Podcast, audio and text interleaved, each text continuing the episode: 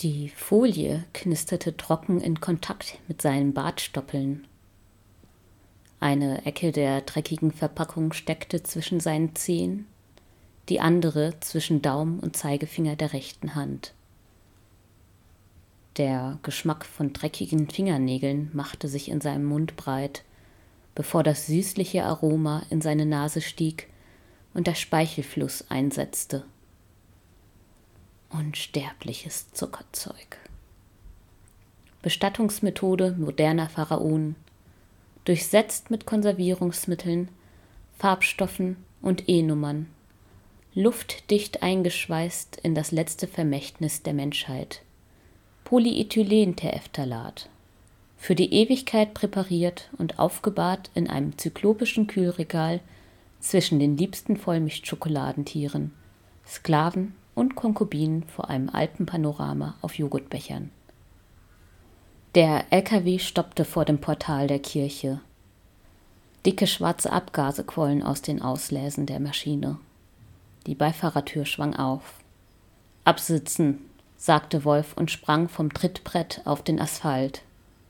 Der Plastikmüll segelte zu Boden, schlingerte, beschrieb einen engen Looping und landete geräuschlos. Absitzen! bellte eine Stimme von der Ladefläche.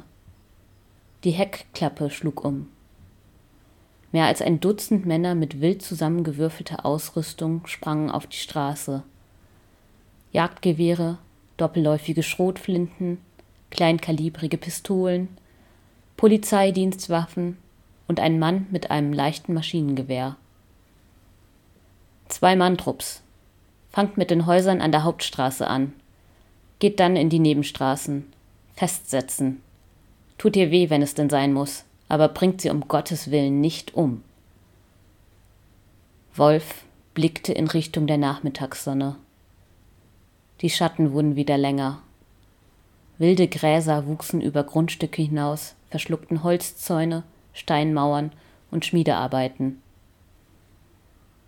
Seine rechte Hand ruhte auf einem Säbel, als er vor das Kirchenportal trat.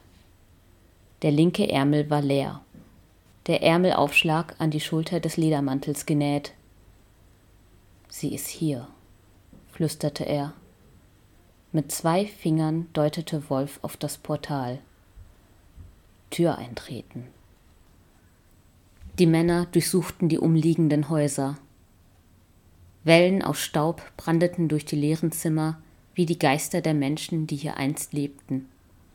Der Ort war tot, doch der Ort wollte sich erinnern. Es begann mit einem kleinen Küchenradio. Dann ein alter Röhrenfernseher auf einem Dachboden. Die Störgeräusche wurden mehr, so wie die Männer weniger wurden.